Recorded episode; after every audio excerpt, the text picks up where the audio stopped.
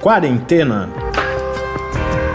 Resumo diário de notícias, pesquisas e as principais orientações sobre a Covid-19.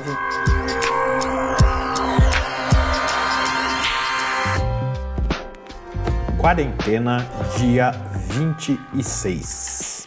Olá, começamos nosso 26º dia de quarentena, neste feriado. Eu sou Mariana Petson. Eu sou Tárcio Fabrício. Feriado e uma nota triste, porque o Brasil hoje ultrapassa a marca das mil mortes causadas pela Covid-19 no mesmo dia em que o mundo chegou a mais de 100 mil óbitos por causa da pandemia que estamos vivendo. No Brasil são, portanto, 19.638 casos confirmados nesta sexta-feira. E uma comparação interessante é que há apenas uma semana eram 9.056 casos. Então, a gente teve praticamente a duplicação no número de casos confirmados nesse intervalo de uma semana. No mundo, segundo a Organização Mundial da Saúde, são 1.521.252 os casos confirmados. Segundo a OMS, um número de mortes ainda abaixo de 100 mil, então 92.798 mortes mas segundo a John Hopkins são 1.681.964 casos e aí sim 102.026 mortes uh, já confirmadas por Covid-19. Aqui no Brasil, uh, várias notícias hoje falando sobre a diminuição nos índices de distanciamento social. Então, eu vi uma nota, por exemplo, na coluna da Mônica Bergamo na Folha de São Paulo, em que ela cita o Davi Wippe, que é o, o médico que coordena o Centro de Contingenciamento para o Combate à Covid-19 no Estado, falando que a partir de dados obtidos de celulares, nota-se uma queda no isolamento ou no distanciamento na última semana de 12,96% no estado de São Paulo chegando então a 47% das pessoas apenas praticando o distanciamento social. E o comentário é que para que seja possível combater a pandemia é necessário um distanciamento de 70% das pessoas. E o Tais depois viu uma notícia, um anúncio do governo de que talvez possa endurecer as medidas se isso não mudar até a próxima segunda-feira, né? Exatamente, é um anúncio do governo do estado que alerta que se o isolamento não chegar a 60% na próxima segunda-feira, é, vão ser adotadas medidas mais drásticas aí para impedir que as pessoas se locomovam, que saiam de suas casas. O prefeito Bruno Covas, da cidade de São Paulo, também falando sobre isso, ele falou que já estão estudando o fechamento de algumas ruas, algumas marginais da cidade de São Paulo é, se esse número de, de, de isolamento não melhorar. E já notícias de outros estados também de queda, né? É, a queda ela foi geral em todos os estados do Brasil e no Distrito Federal, de acordo com os dados da Inloco, que é uma empresa que usa os dados que são enviados por diversos aplicativos para saber onde esses celulares estão se locomovendo. A Inloco é a empresa responsável pelo, por trabalhar esses dados em Pernambuco, mas ela também faz esse levantamento do país inteiro. Então, em todos os estados, a, o distanciamento social diminuiu na última semana, o que é algo preocupante é, no atual momento em que a gente está dessa pandemia. Situação grave no Brasil, situação grave no mundo. Uma notícia muito triste, por exemplo, da cidade de Nova York.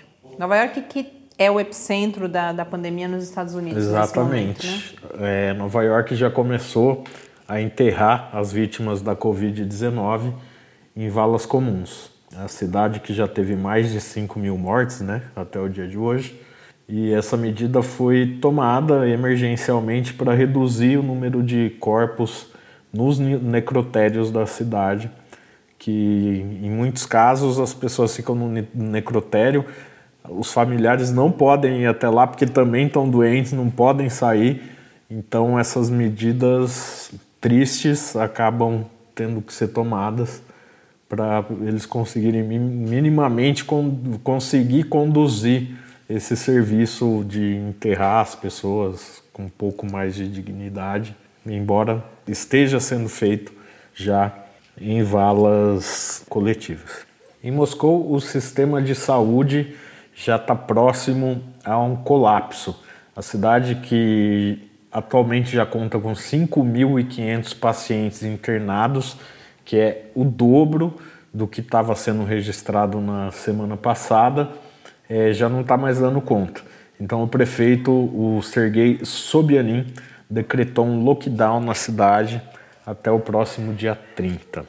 Bom, em um contraponto a esse tom grave, porém necessário, com o qual começamos o episódio de hoje, é mais um exemplo de solidariedade. Outro dia falávamos das escolas de samba do Rio de Janeiro que estavam se mobilizando e agora o exemplo está relacionado às festas juninas, né? Exatamente, os grupos de quadrilhas juninas de, da Bahia estão transformando seus figurinos, né, que seriam preparados aí para as festas desse ano, em máscaras para doação.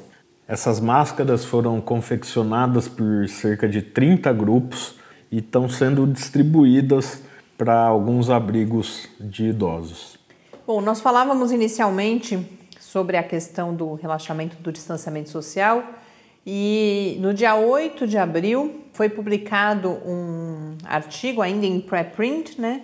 Portanto, sem passar ainda pelo processo de revisão por pares, de pesquisadores brasileiros sobre os impactos do distanciamento social precoce na cidade de São Paulo. Eu não vi notícias sobre isso ainda, eu li o artigo, então apresentar minimamente o que eu consegui compreender, mas a gente tenta amanhã já entrar em contato com esses pesquisadores para a gente buscar mais informações. É um artigo de principalmente de pessoas do próprio Ministério da Saúde, mas também de pesquisadores da Universidade de Brasília, UNB, da USP e da Fiocruz. É um estudo de modelagem, mas de modelagem a partir dos dados reais desde o primeiro caso confirmado no Brasil no dia 26 de fevereiro até o dia 30 de março. Então, dados aí de um mês. Os dados de casos aos quais esses pesquisadores têm acesso são mais detalhados, não é só o caso, mas envolve inclusive contatos que aquela pessoa teve, o momento em que uh, os sintomas se manifestaram. E aí, a partir desses dados e de uma série de estratégias de confirmação, Uh, esse grupo de pesquisadores vai calcular o tempo de transmissão da epidemia, né, o que eles chamam de número de reprodução dependente do tempo. Então a gente tem aquele famoso R0, que é a taxa de transmissão no início da pandemia, e aí como que ela vai variando ao longo do tempo. E calculam também quantos casos precisariam de UTI. Algumas das conclusões que eles apresentam é que inicialmente essa, essa taxa de transmissão era próxima ao número 2 e ela cai para perto de 1 um com a implantação das medidas de contenção na cidade de São Paulo. E aí eles vão fazer as estimativas de que sem as medidas, em um mês seriam necessários 5.384 leitos de UTI, o que é equivalente a 230% a capacidade de fato existente. E no segundo mês, isso cresceria para 14 vezes mais leitos do que os, aqueles que são necessários. Com isso, a previsão é de 1.783 mortes no primeiro mês e 89.349 no segundo mês. Lembrando que estamos falando apenas da cidade de São Paulo. Com a implantação das medidas, esse número de leitos cai para 317. Não, 317 não, não estou falando mais de leito aqui, estou falando de mortes. 317 mortes no primeiro mês e 1.682 mortes no segundo mês. E para uma ocupação de 76% dos leitos de UTI, portanto, uma gestão possível da pandemia. Falei vários números aqui mas a conclusão é que seriam evitadas em 60 dias 89.450 mortes na cidade de São Paulo. Então, uh, são dados realmente impactantes e importantes para a gente compreender a relevância do distanciamento social e, além de, a gente imagina que a maior parte das pessoas que estão nos ouvindo, já falei isso aqui algumas vezes, se há esse interesse né, pela informação, provavelmente já estão em distanciamento social, se assim puderem fazer, mas nos ajudam também a trabalhar junto a outras pessoas para tentar mostrar que para quem pode, não, não há dúvida de que agora a gente tem que ficar em casa. Mas a gente busca então conversar com os autores desse estudo para comentá-lo nos próximos dias. Talvez não consigamos agora no feriado, mas uh, no início da semana que vem. Uma outra notícia que já há alguns dias eu vinha querendo comentar aqui, estranhei ainda não ter ganhado muita visibilidade aqui no Brasil. A gente sempre tenta, quando a gente identifica algum estudo que a gente imagina que vai ser polêmico, comentar aqui antes, até para as pessoas se prepararem um pouco quando isso ganhar visibilidade. Uhum. Mas eu não quis comentar porque eu mesma ainda não tinha uh, compreendido exatamente as implicações, mas hoje consegui alguns materiais que, que me permitiram fazer esse comentário aqui hoje. Foi um estudo que tinha sido inicialmente publicado como preprint e agora foi publicado no dia 8 de abril, se eu não me engano, na revista Science, um estudo realizado por uh, pesquisadores chineses sobre a possibilidade de infecção por animais pelo novo coronavírus. Eles fazem principalmente com o objetivo de pensar em modelos animais. O que significa isso? Uh, animais que seriam usados, inclusive, nos estudos para possíveis tratamentos uhum. uh, e para vacina. É importante saber se esses animais são infectados, como que o vírus se comporta neles, caso vá haver o uso pra, como para a etapa de, de testes pré-clínicos mas também fizeram com animais próximos é, aos seres humanos na vida doméstica, portanto, tanto animais que são usados para alimentação, como porcos, galinhas e patos, e também gatos e cachorros. Antes de falar da conclusão, é importante dizer, porque vários especialistas vão ressaltar isso, que o estudo foi feito em condições completamente diferentes daquelas do nosso cotidiano. Os animais foram propositalmente infectados, né? Com o vírus. Com o vírus ali no nariz, na traqueia, uma quantidade muito, uma carga viral muito alta. E aí a conclusão é que porcos, galinhas e patos não são infectados. A infecção em cachorros é baixíssima e um pouco mais elevada em gatos e em furões. Por que, que o estudo é feito com furões também? Porque furões são animais, é um modelo comum animal para investigações com vírus respiratórios. Bom, o que, que isso significa? Né? O meu medo de, de, comentar e também de quando essa notícia chegasse seria: bom, então gatos transmitem, é isso? E aí, hoje uh, tem um, um, site que eu gosto muito, que eu acompanho bastante, que chama Science Media Central, que é um site britânico, que sempre que saem notícias polêmicas assim, eles vão consultar vários especialistas e colocam lá as opiniões dos especialistas sobre novos estudos médicos, né? Não só médicos, de, de ciência em geral, mas principalmente a grande maioria ali são de estudos médicos. E lá, sobre esse assunto, tem cinco especialistas comentando e é, a opinião de todos eles, em grande medida, converge. Então, por exemplo, um dos primeiros especialistas é um, um especialista em imunologia da Universidade de Bristol, e eu acho que uma das coisas mais importantes que ele diz é que, mesmo que haja, por exemplo, uma, trans, uma infecção de gatos e uma transmissão possível transmissão para a qual não há nenhuma evidência, é importante deixar bem claro, mas que haja uma possibilidade de infecção, que do gato infectar um ser humano.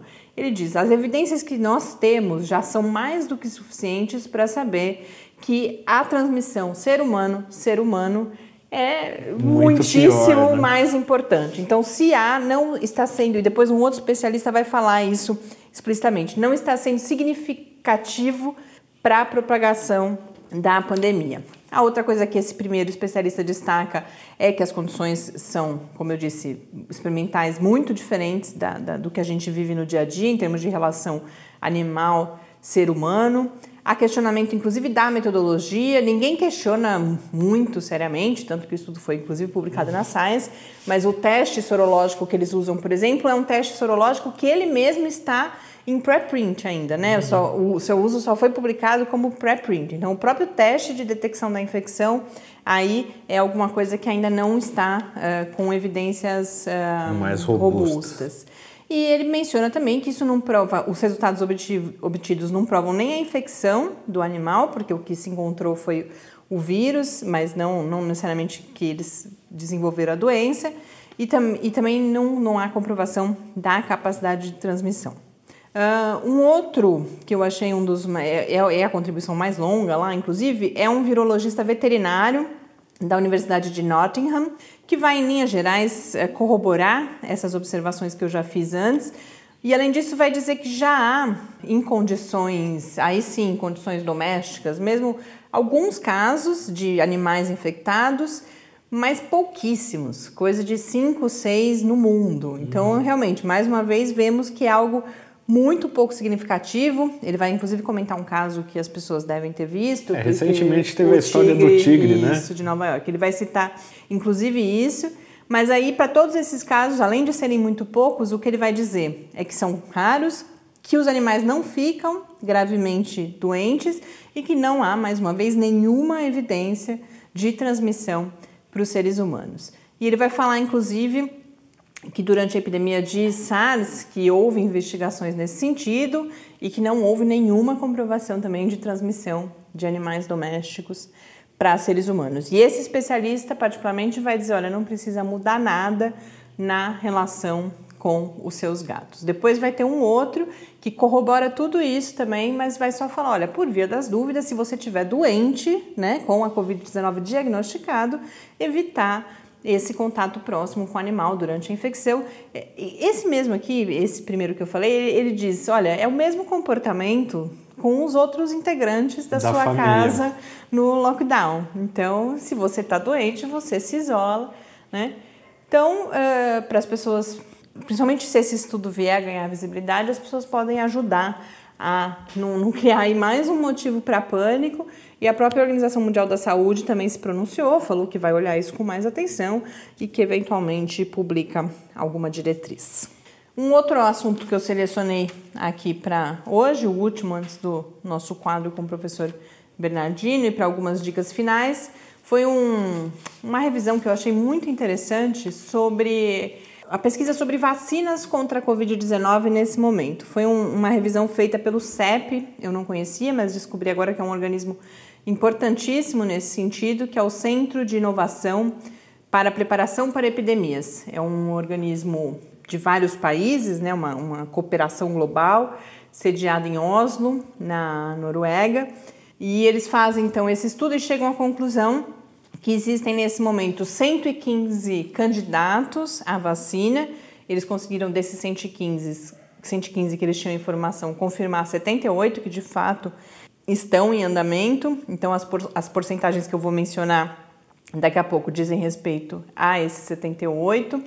Eles concluem que há uma variedade de abordagens. A gente já falou aqui no quarentena outras vezes, né? Quando a gente falou, por exemplo, da pesquisa aqui no Brasil, que usava uma abordagem com partículas semelhantes a vírus, que pouquíssimos estudos usam, a grande maioria está usando RNA mensageiro. A maior parte dos estudos está ainda em fase exploratória ou pré-clínica, mas já são cinco os testes clínicos em andamento. Então, pessoas recebendo essas primeiras cinco possibilidades de vacina. Do total de, de, de, pesquisas confirmadas, então 78, né, como eu mencionei, 72% estão sendo desenvolvidas por instituições privadas. E aí eles comentam que apesar das grandes farmacêuticas estarem todas envolvidas né, com pesquisas, mas a grande parte são pequenas companhias. E só 28% conduzidas por instituições públicas. Em relação ao local de realização, 46% das pesquisas estão na América do Norte, 18% na China, 18% na Ásia, sem a China e Austrália, e 18% na Europa. Notem que me chamou a atenção imediatamente, fui até somar para ver se dava 100% e dá, que o Brasil não aparece e eles mencionam lá que não há registro público de pesquisas na África e na América Latina. Não sei porquê, se, se, se, se o estudo foi realizado antes, mas eles, eles usam uma data que é bem recente, coisa de dois, três dias atrás. Então, não sei por que motivo a pesquisa brasileira não consta aí nos bancos de dados que eles uh, utilizaram.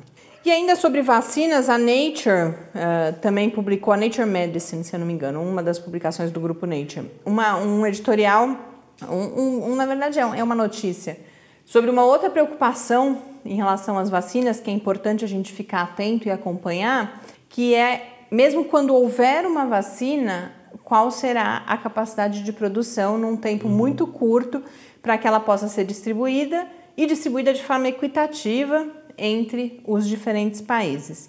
Então, eles vão falar das preocupações e também de estratégias. Por que, que eu trouxe isso aqui? Porque eu acho interessante a gente perceber. Está no olho do furacão e já tendo que se preparar, olhar lá para frente porque há vários, uh, há vários especialistas que recomendam, e já tem medidas sendo tomadas nesse sentido, que haja um investimento prévio nas plantas das grandes companhias farmacêuticas, que eventualmente nem serão usadas, mas que ou a gente começa a se preparar agora para essa produção em larga escala, não ou a gente não vai dar conta quando a vacina ficar pronta. Esses são os principais assuntos que a gente identificou no noticiário sobre Covid-19 hoje, portanto. E antes da gente hoje terminar... Hoje vai ser um programa mais curtinho, né? Que não, a gente combinou que feriado. hoje não era muito feriado. Tanto que a gente não... Eu vou terminar com algumas dicas culturais só para não ficar muito não feriado.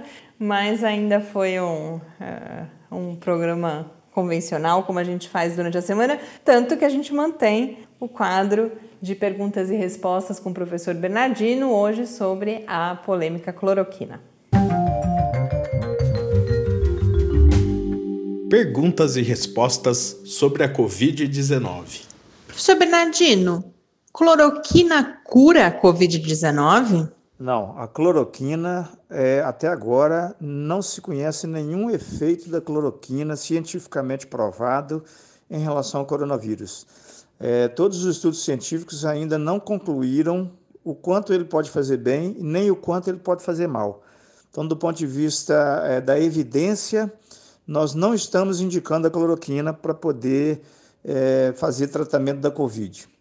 A cloroquina é um medicamento que ele, no laboratório, dentro do, da vidraria do laboratório, ele funciona contra vários vírus, inclusive vírus de dengue.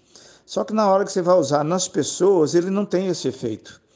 Então, estão sendo feitos vários estudos em relação a isso, mas até agora nenhum estudo concluiu pela real eficácia da cloroquina, nem pela segurança, inclusive, no tratamento da Covid. Inclusive, já tem até algumas reportagens falando que ele pode, inclusive, fazer mal. Então, o FDA norte-americano liberou em protocolo de pesquisa, e mesmo assim por pressão política do governo norte-americano. Mas, do ponto de vista científico, não tem nenhum trabalho de pesquisa que assegure nem o risco e nem o benefício da, da cloroquina no tratamento da Covid. Obrigada, professor Bernardino. Bom fim de semana e até a próxima semana de quarentena.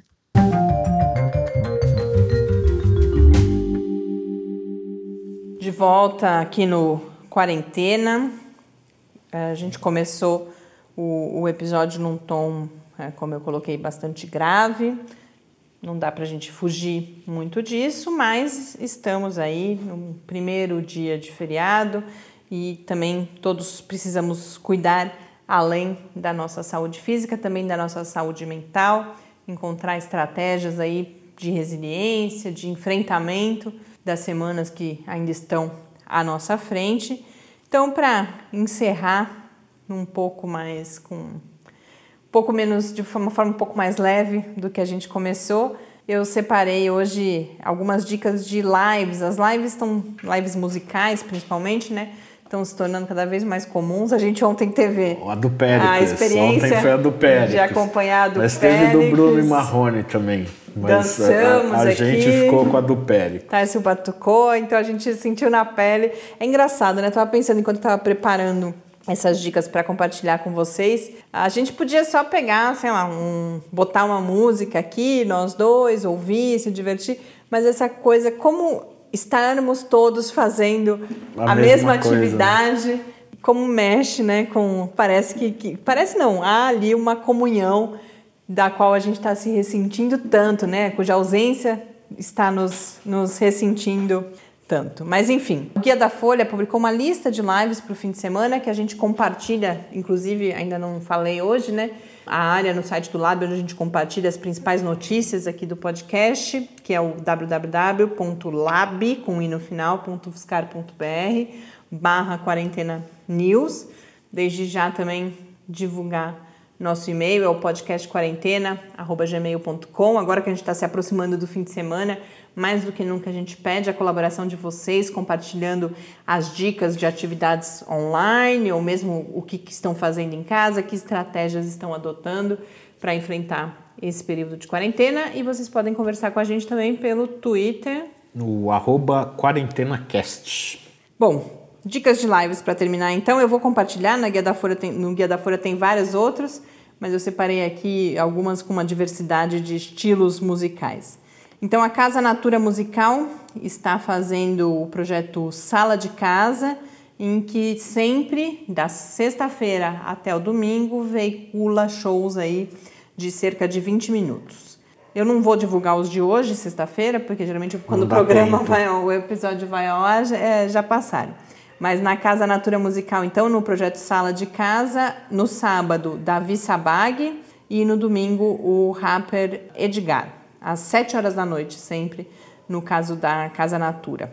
O produtor dos Estados Unidos, Diplo, que lá na matéria fala que é muito famoso, eu confesso que eu não conheço, não é o estilo musical que eu gosto nem acompanho, mas ele tem feito DJ sets todos os dias à meia-noite no seu canal no YouTube. Uh, uma iniciativa que está sendo lançada, essa sim, hoje, chama, eu achei interessante, chama The Cloud Bar essa é uma iniciativa aqui do Brasil mesmo que quer recriar uma atmosfera de bar. Então, pelo que eu entendi, vai ter música, talvez tenha alguma dica de drink, vai ter alguns bate-papos. Eles dizem que estarão em soft opening hoje a partir das 9 horas da noite no Instagram e no YouTube. E por fim, o festival Lollapalooza, que deveria ter acontecido há cerca de dois, três dias, acho que é dia 4 e 5 de abril, se eu não me engano. Agora foi o Lollapalooza aqui no Brasil, né? Agora foi adiado para dezembro, mas está realizando o projeto hashtag LolaBR em casa e amanhã, então, começam um, lives no canal do YouTube do projeto LolaBR em casa. Então, essas são algumas informações aí para vocês perceberem a diversidade de opções mas eu compartilho lá depois o guia onde tem várias outras coisas. Muito obrigada por estarem conosco nesse feriado. A gente vai, eu falei ontem, é verdade, vou agora preparar o, o bacalhau da janta e, como a gente falou, tentar confraternizar, estar com os nossos, mesmo que à distância, recuperar o fôlego, se cuidar para a gente enfrentar os próximos dias em casa e na medida do possível, convencendo outras pessoas a também ficarem em casa. Até amanhã. Até amanhã. Quarentena é uma realização do Laboratório Aberto de Interatividade para a Disseminação do Conhecimento Científico e Tecnológico da Universidade Federal de São Carlos, o LAB da UFSCar, do Centro de Desenvolvimento de Materiais Funcionais, CDMF, e do Centro de Inovação em Novas Energias, o Cine. Pauta, produção e apresentação: Mariana Pezzo e Tárcio Fabrício. Arte e design de Henrique Mateus. Desenvolvimento web: Eduardo Martins. Edição de áudio: Lucas Stefanuto. Apoio Fundação de Amparo à Pesquisa do Estado de São Paulo.